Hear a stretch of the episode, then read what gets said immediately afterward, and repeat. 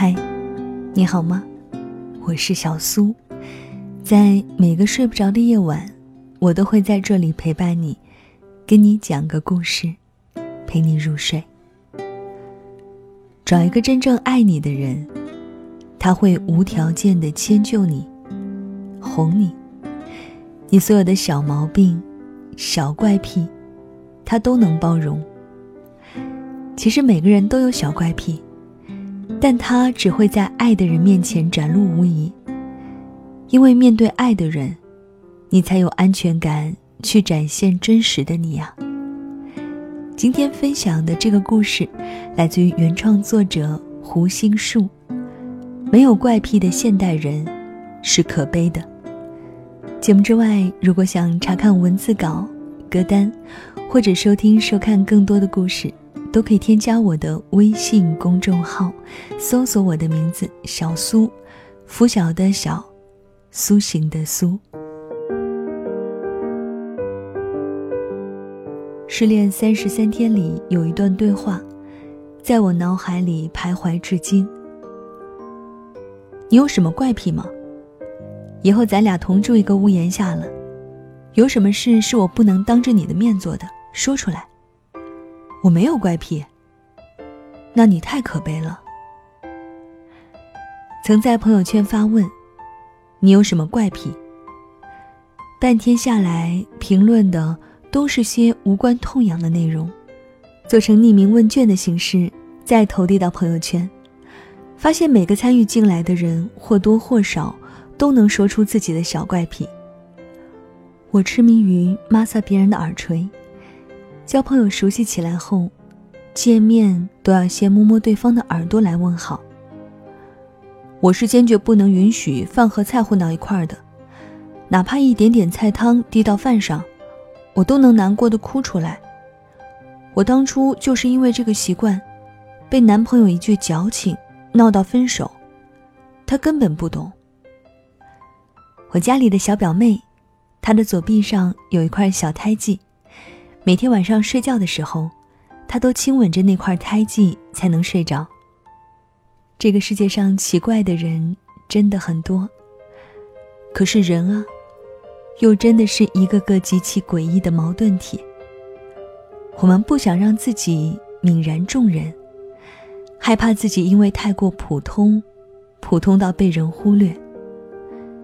但当我们拥有了自己的小怪癖，反而又不敢直接暴露出来，害怕自己太过特立独行而无法得到认同，开始担忧这份怪会不会被包容。我有个习惯，是会随手在草稿本上涂涂写写。很多没意识记录下来的内容，都有可能在某天被换成激发我的新鲜灵感，但同时。我又极其不愿意被人看到我的草稿本，即使当时我在发呆，即使那个本子上什么都没写，我也会第一时间调整到一级戒备状态。大多数时候，我会默默地合上本子，皱皱眉，但偶尔，也会像一只被激怒的、浑身毛发炸起的猫，弓着背，虎视眈眈地盯着那个靠近的人。我也不能看到吗？有个男孩在暧昧期就这样问过我。对不起，即使是如今，最最亲密的你，也不可以。我毫不犹豫的回答了他。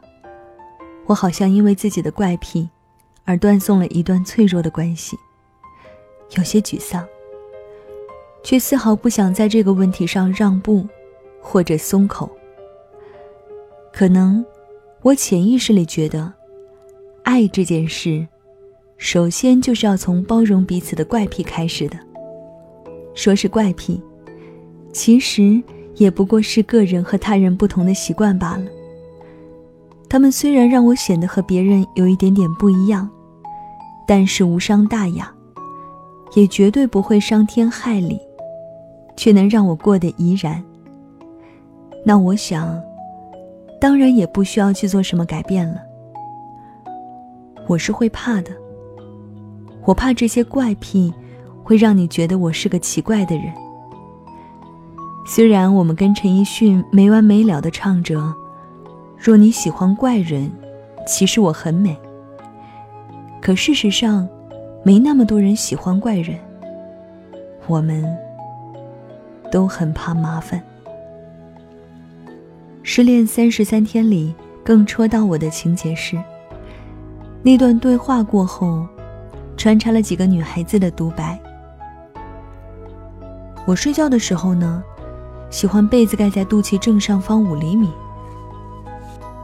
我生理期的时候，不能闻到油烟味，不然会吐的。我的床要放在朝阳的地方，不然被单上缝的小花晒不到太阳会枯萎的。两相对比下，被爱的时候，连怪癖都是被照顾的。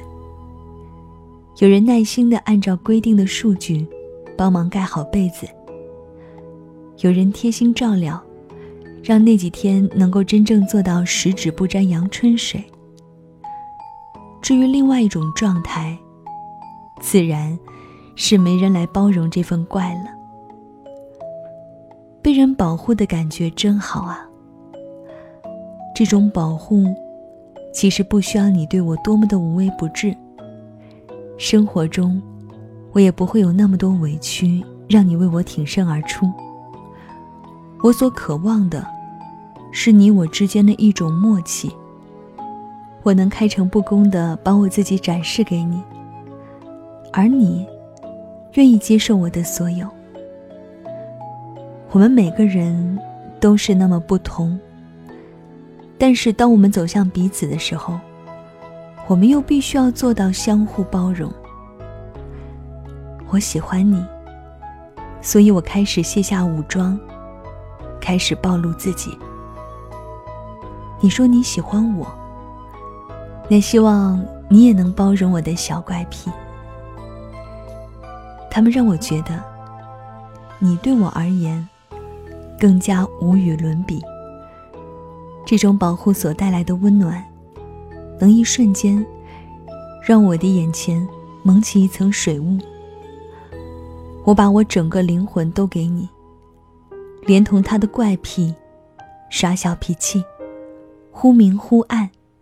一千八百种坏毛病，他真讨厌。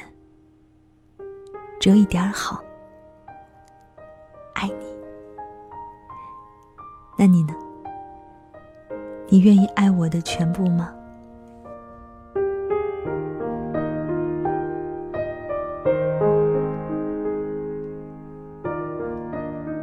好了，这就是小苏今晚给你的晚安七分。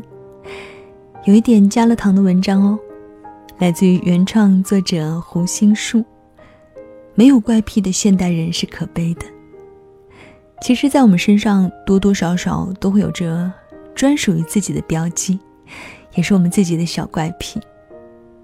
如果你看到了，说明我真的很爱你哦。那么你呢？聊聊你的怪癖吧，也欢迎在留言区与我分享互动。别忘了跟我点赞。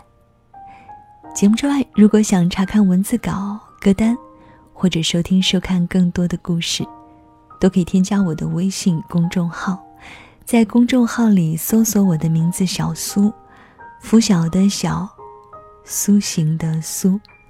新浪微博搜索 “DJ 小苏”。